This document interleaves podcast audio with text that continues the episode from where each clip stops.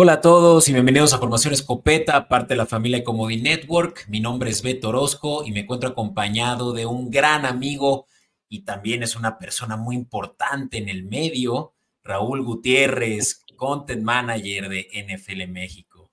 Amigo, ¿cómo estás? Gracias, gracias amigo. No, no, sé si soy una persona muy importante en el medio, pero agradezco el cumplido. Muchas gracias, amigo. Vaya que sí lo eres, por lo menos porque estás detrás de los controles de lo que muchos consumimos y pues para quienes no lo sepan todavía o qué se refiere eso de Content Manager, no sé si quieres platicarle a nuestra audiencia eh, de qué va más o menos, a qué te dedicas, qué haces por ahí tras bambalinas. Sí, pues ya llevo varios años siendo el content manager de, las cuentas de NFL México, todo el contenido que sale en redes sociales, algunas cosas para televisión, sponsors, eh, demás cosas, pues pasan como por mí y, por mi equipo. Y pues todo el contenido que ven en español en México, o gran parte del contenido, es hecho por, por nosotros. Exactamente. Y ustedes siendo, eh, pues para quienes no lo sepan, en redes sociales, NFL México está como NFL MX. En Instagram, TikTok, ahora sí que ustedes están en todos lados, ¿verdad, carnal? En todos lados. NFL MX en Twitter, Instagram, TikTok.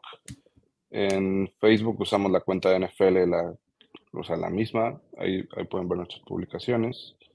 Y sí, ahí andamos dándole, dándole duro igual. Esta temporada salió la cuenta de Mundo NFL, que es una cuenta que habla como más al mundo hispano, al mundo eh, sudamericano en NFL y ahora con el anuncio del juego en España, pues seguro también habrá mucho contenido de, del Madrid Game en Mundo NFL.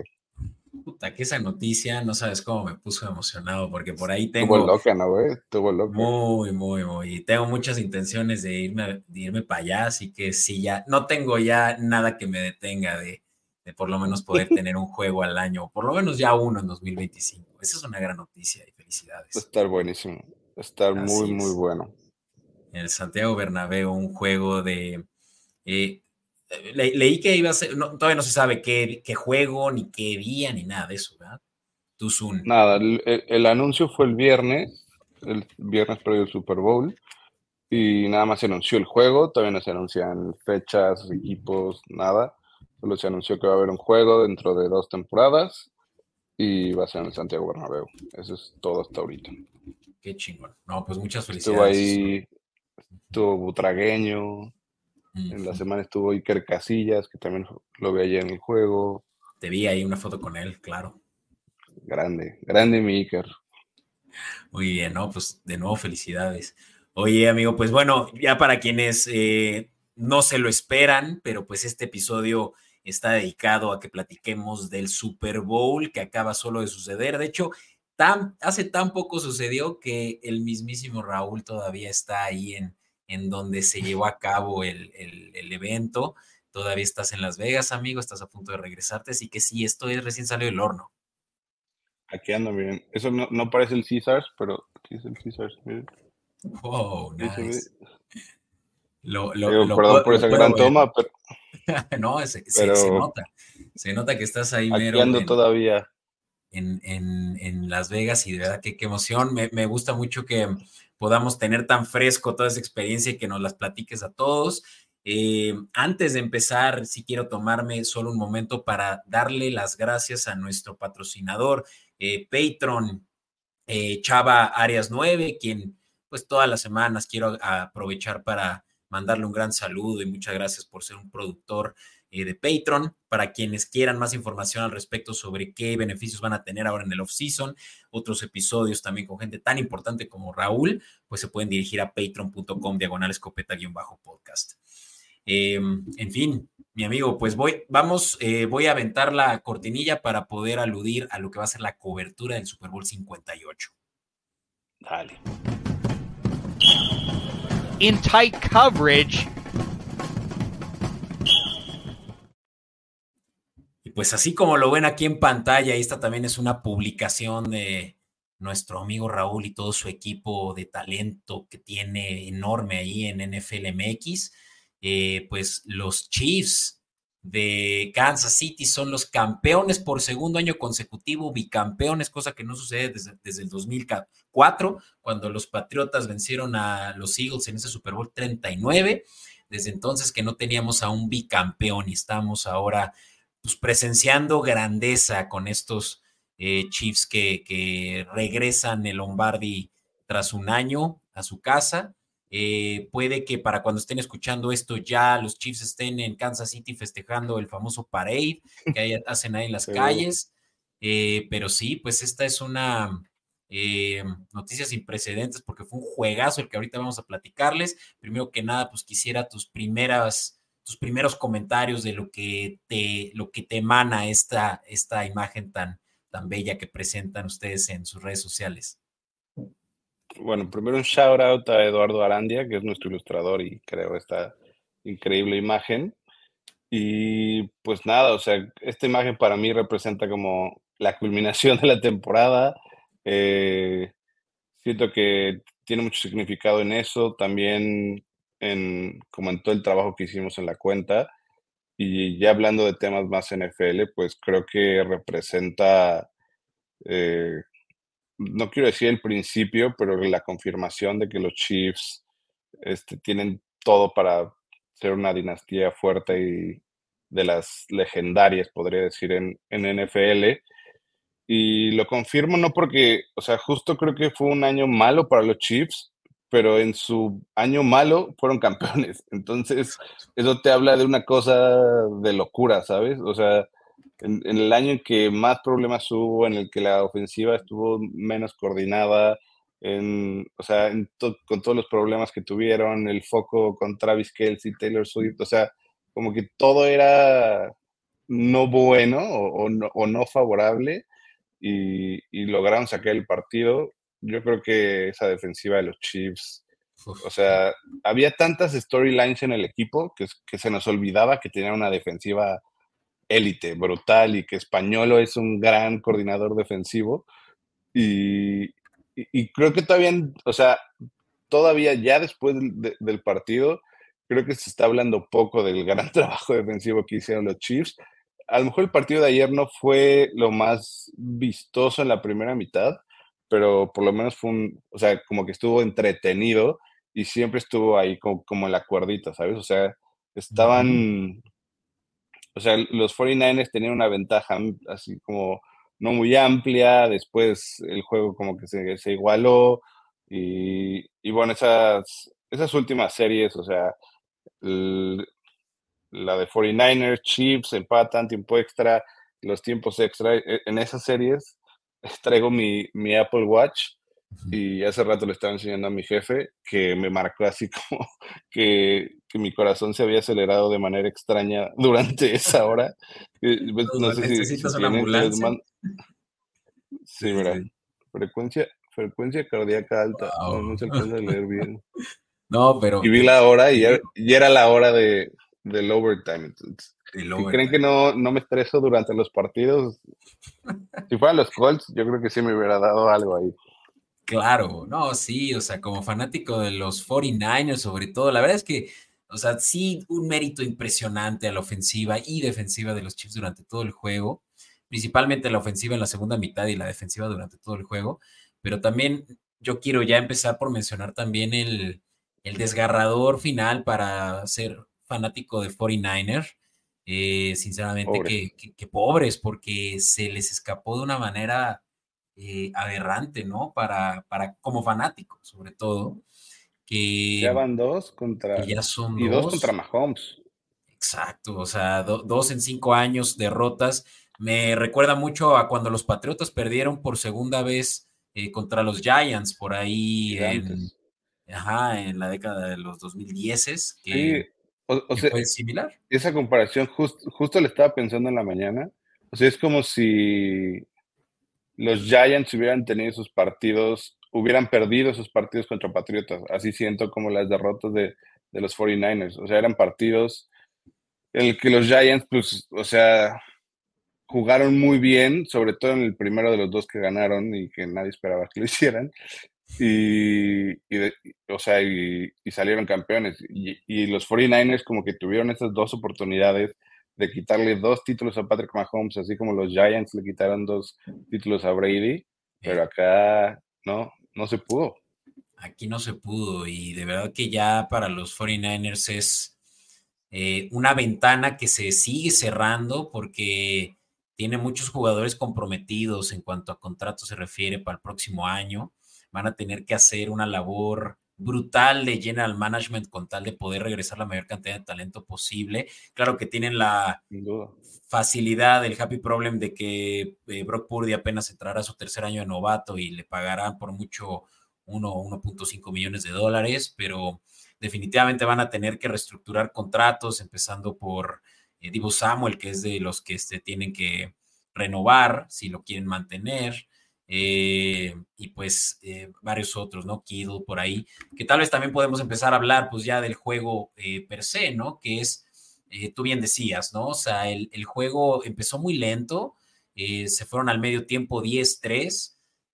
sinceramente es que para como se veían las estadísticas, claramente era, era dominado el juego por los 49ers, pero el marcador no lo demostraba, ¿no?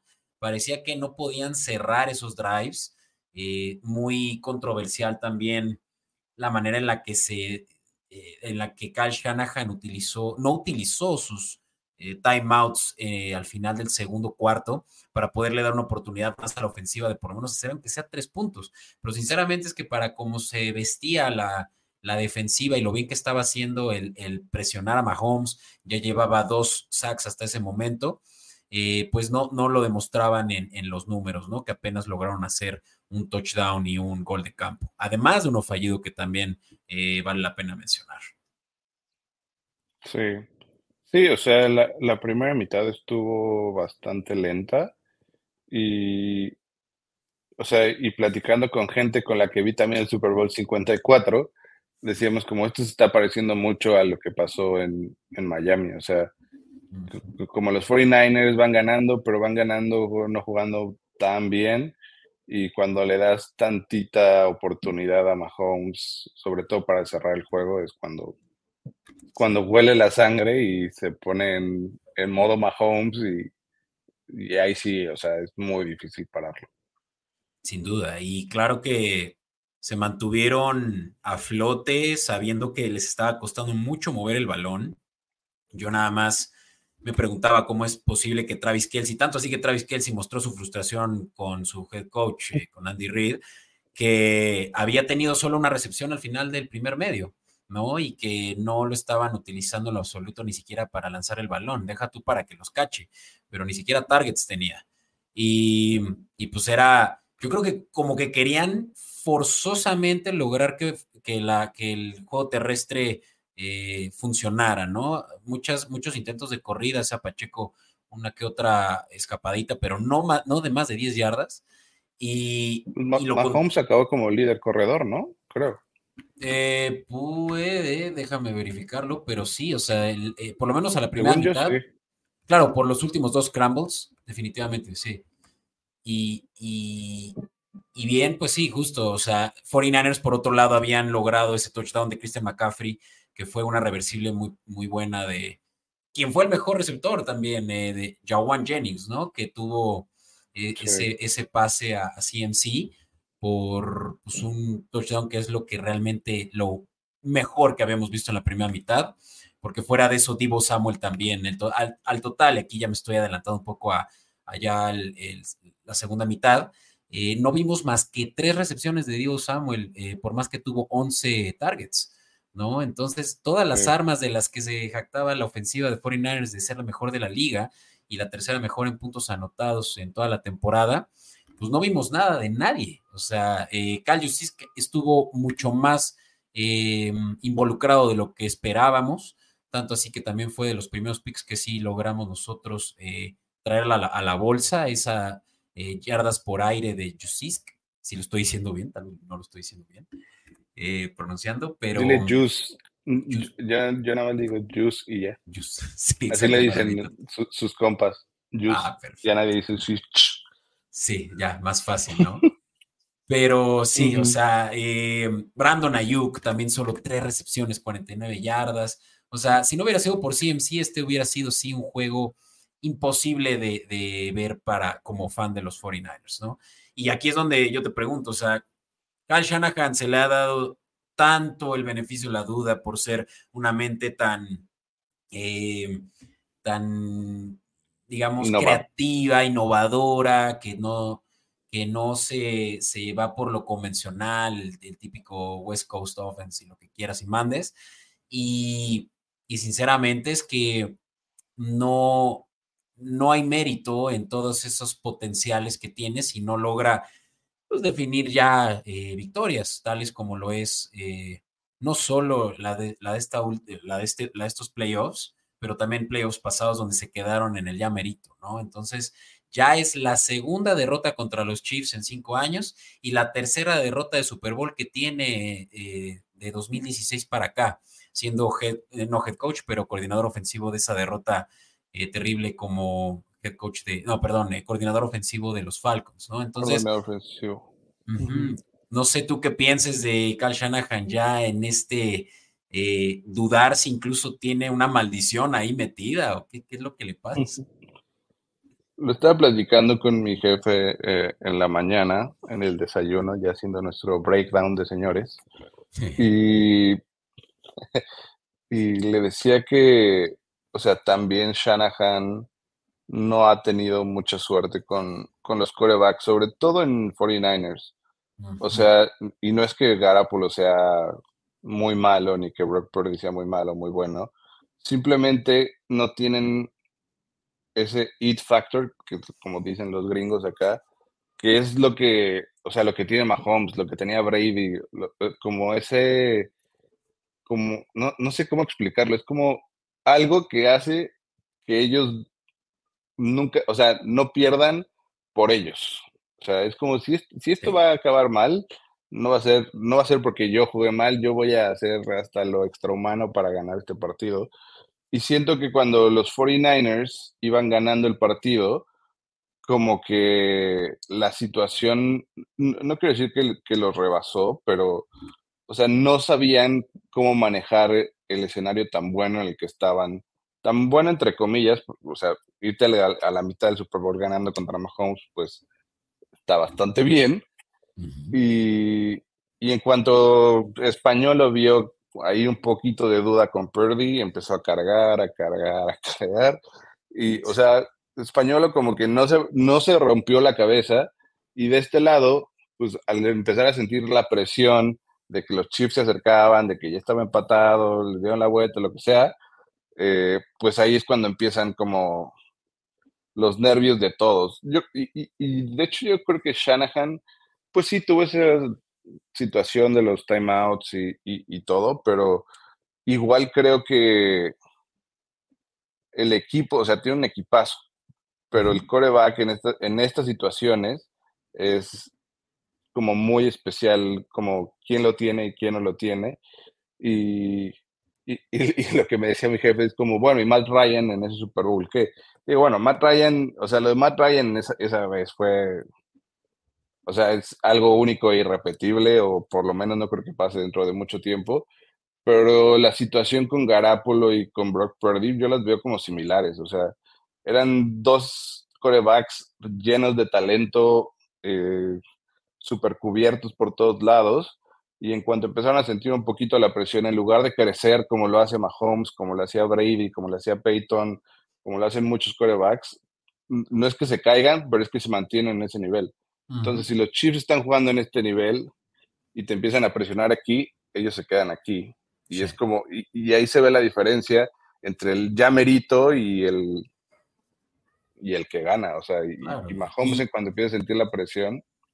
Y, es eso que decías, el, el, eh, o sea, ese factor que ya es uno que difiere de solo un par de que tienen un talento único, innato para, para la posición, que creo que es una mezcla de muchas cosas, ¿no? Es liderazgo, por supuesto que también son eh, atributos físicos y, mentales, definitivamente, que, que, es lo que pocos ya se distinguen, ¿no?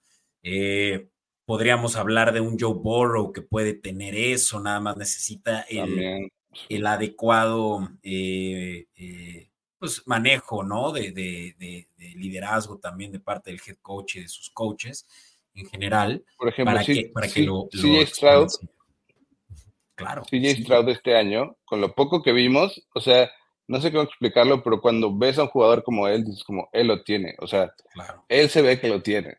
O, sea, es algo intangible, difícil de describir, pero es como un, yo voy a dar todo el ciento por ciento de, de mí, de lo que tengo y, o sea, si perdemos el partido ni modo, pero yo voy a hacer hasta lo imposible para que este equipo gane y las posibilidades crezcan.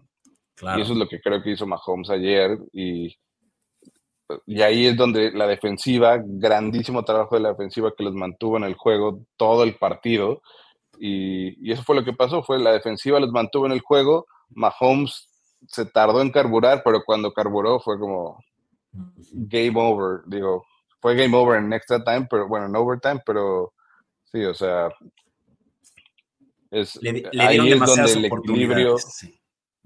Exacto, o sea, no, no, puedes darle tantas oportunidades a Patrick Mahomes, o sea, porque si le das una, te puede ir mal, si le das cinco, probablemente te vaya a ganar, o sea. Totalmente, no, y, ya tal vez para cerrar ese, eh, esa idea que tenemos de Cal Shanahan y de realmente qué, qué sigue para él, eh, por ahí he escuchado quienes también están especulando de que probablemente lo mejor sea que busque ya otra franquicia donde realmente se pueda prosperar él como head coach dado que las condiciones, por más de que parecen ser perfectas en 49ers, no le han permitido eh, sacar por lo menos ya el, último juego, que es en este caso el Super Bowl, ya dos veces, ya le tocó, y por lo menos otras tres veces más que se quedó cerca en la final de conferencia. Y porque creo que es justamente el coreback mm, requerido para que él sí pueda sacar ese, esa ventaja competitiva. Hablamos, por ejemplo, de Bill Belichick, que eh, fue el caso con, con, Tom Brady, con quien pudo pues hacer eh, la dinastía que logró hacer. Y hasta Andy Reid, ¿no? Fue hasta que llegó a los Chiefs después de haber sido un coach que se quedaba muy cerca y no ganaba y no ganaba y no ganaba, que por fin ya lleva tres, eh, después de que tuvo que tomar una decisión así difícil de casi casi que todo tu legado echarte un paso para atrás y replantearte en otro lado. Sí, y, y ojo, eh, o sea, no estoy diciendo que el problema de los 49ers sea Brock Purdy, nada más creo que esa fue la diferencia en esta ocasión. O sea, pienso en equipos como los Ravens cuando ganaron con Flaco. O sea, Flaco y Purdy, pues en realidad, o sea, no voy a decir que uno es mejor que el otro, pero pues es bastante similar, ¿no? En, tal, en cuanto a talento, en cuanto a desempeño, en cuanto... De lo poco que hemos visto de Purdy, pues tiene un perfil más o menos similar. Uy, Matt Ryan con Falcons. Matt Ryan con Falcons. O sea, eran dos, eran dos o tres corebacks que pues estaban ahí en el promedio, a lo mejor un poquito arriba del promedio, jugando muy bien en los años en los que llegaron al Super Bowl, pero tenían un equipo tremendo. O sea, los Ravens tenían una defensa de las mejores que ha habido en la historia. Eh, los Falcons igual tenían un arsenal tremendo, Julio Jones, o sea, estaban súper armados. Y, acá, pues, o sea, durante toda la temporada regular se vieron como bastante sólidos. Al final como que flanquearon un poquito, pero igual, o sea, no quiero que los Niners fans digan que soy anti-Purdy, porque en realidad no lo soy, nada más creo que ayer, pues sí, no, no creo que les haya costado el Super Bowl Purdy, pero pues tampoco les ayudó mucho a, a conquistarlo. 100%, no, y, y de verdad que Sabemos que Brock Purdy tiene mucho potencial, tuvo muy buenos pases, pases de tercera oportunidad que eran vitales, pero justamente, o sea, un, Patrick Mahomes no te va a perdonar. Y yo quería que me dijeras qué opinabas sobre algo que yo pensé inmediatamente cuando estaba sucediendo en, overtime, ya hablando de el final del juego, en donde el, la decisión que tomó Kyle Shanahan por patear y darle el balón a, a Kansas City tal vez pudo haber sido ya el último eh, clavo de su ataúd, porque eh, esa, ese drive de Patrick Mahomes como que ya era inevitable, como dicen, ¿no? O sea, Patrick Mahomes es inevitable si le das esa motivación para simplemente por lo menos empatar, o sea, no le estabas pidiendo ni siquiera que, anotara para ganar, era para mover el balón 40 yardas y lograr poner a Vodker en posición para por lo menos empatar el juego. Y lo que yo pienso es que en esa cuarta oportunidad, ya en zona roja, probablemente se le vieron de haber jugado. Por más de que eso hubiera implicado que hasta un gol de campo de Vodker ya le daba la victoria a los Chiefs. Sí, puede ser, ¿eh? pero no sé.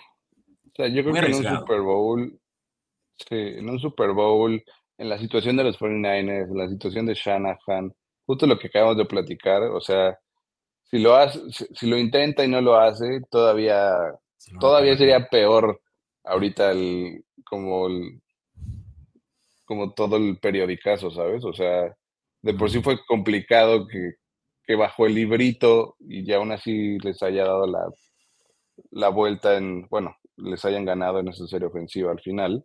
Yo creo que si se la juegan, no la hacen y pierden, pues todavía hubiera sido Claro, sí, ahí sí hubiera sido totalmente su culpa, una decisión muy errática, como le pasó a Dan Campbell, ¿no? Cómo se lo han acabado con esas decisiones tan eh, bílicas. Yo, creo, sí. yo, yo, yo, creo que estuvo bien, o sea, como mandó en overtime, pero como dices, o sea, probablemente todo el mundo sabía que iba a pasar eh, y pasó, pero pues también le tienes que dar una oportunidad a tu defensa de, pues, detener y, y, ver qué, qué pasa, porque si te la juegas ahí y no la armas, pues, o sea, prácticamente estabas entregando el Super Bowl. Sí, sí, no la logras y ya perdiste ahí, básicamente, sí. Pues en fin, pues ya para quienes eh, probablemente y viven en otra, en otro día y en otro, eh, en otra sintonía, pues este juego terminó con tres puntos de diferencia, 25-20. Los Chiefs, que eran los underdogs, pues lograron, por supuesto, cubrir esa línea que ya no se movió de dos y que siempre fue favorable para 49ers por el talento, por yo creo que la, presión mediática que también había con, eh, con todo esto que hemos platicado de Shanahan sinceramente es que no sé tú qué piensas, pero que los Chiefs nunca debieron de haber sido underdogs, porque eso hasta creo que jugó a su beneficio para motivarlos, ¿no? De que como underdogs no tienen tanta presión, ¿no? Y, me recordó justo cuando Brady fue underdog contra Mahomes en, Tampa y... Sí. O sea, también es como, eh, eso no se hace, carnal. O sea, no puedes poner a Brady en, en esa situación y, ahora no puedes poner a Mahomes ahí, o sea, no. yo creo que no va a volver a pasar algo de ese tipo. Bueno, quién sabe, nunca sabes. Quién sabe, las casas de apuestas saben muchas cosas que nosotros no sabemos, amigo. Es cierto, no, y, yo, pues aquí quienes me siguen muy de cerca lo saben, yo iba a 49ers porque eh, era, era compelling, o sea, el, el caso que ponía Las Vegas y las casas de apuestas, que que Chiefs sí tenía obviamente una mejor trayectoria en playoffs, pero el concentrado de todo lo que he dicho eh, jugaba más a favor de 49ers, por lo menos en estadísticas, ¿no? Pero pues sí, este es un juego de, una jugada, un error que logran ya, pues una vez más, ya lo dijimos, eh, poner a, Chiefs en el mayor de los, de, pues sí, del punto a tratar como la mejor dinastía, bueno, el mejor equipo, la nueva dinastía y, un punto de conversación muy interesante el que va a haber a partir de este punto con respecto a Andy Reid como el mejor que coach. Sé que todavía estamos comparando a Belichick eh, con Shula, ni siquiera hemos llegado a, a discutir dónde Andy Reid entra ahí en la conversación, pero pues Andy Reid tiene todavía mucho que dar y definitivamente por ahí también las especulaciones de que se retiraba me parecen absurdas. Yo creo que ahorita está en el mejor momento de su carrera. Lo mismo puedo decir de Kelsey. Estoy seguro que Kelsey todavía, bueno, hasta él mismo lo dijo en su speech de ese donde viva Rock Vegas, que estuvo increíble.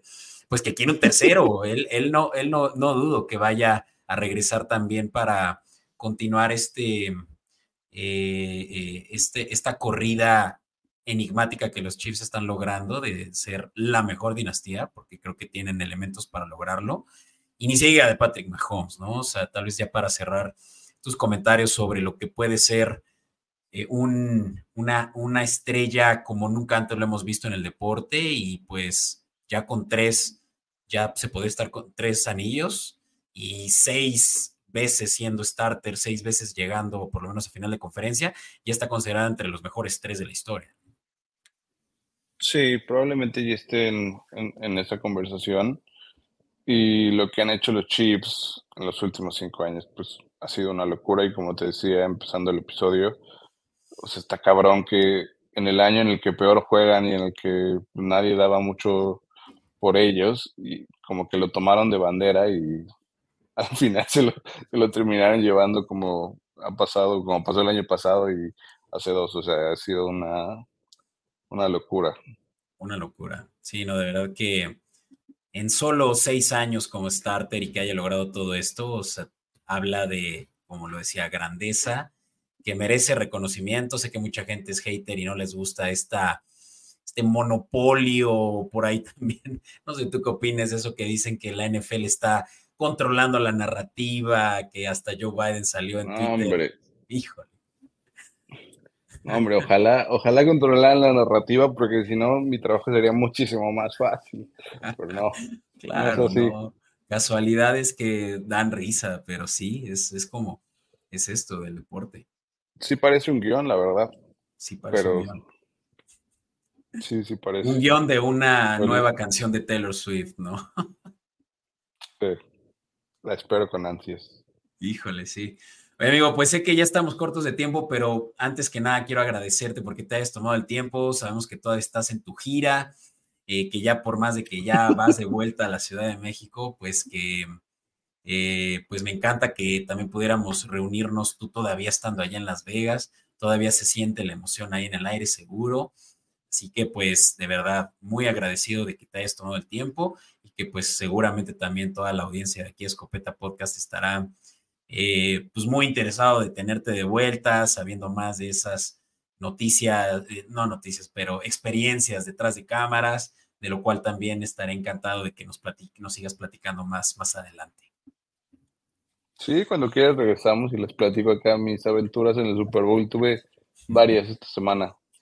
Estaba muy chistoso porque cuando bajo al lobby del César, eh, ahorita está lleno de jugadores. Entonces, como muy chistoso. Me siento como en una película, ¿sabes? Así de repente bajo y está Najee Harris en, Starbucks y volteo y va Reggie Wayne caminando al show de Adele y sigo caminando y está Bradley Boseman jugando en las maquinitas, o sea, como, es como un Disneylandia de NFL ahorita aquí. y ahorita ya muchos están empezando a ir, pero, pero el fin de semana era una locura. Ray Lewis cantando así en, un bar y una cosa de locos. Y qué mejor ciudad que Las Vegas para experimentar todo eso. O sea, todo. Sí, la, pasamos bien.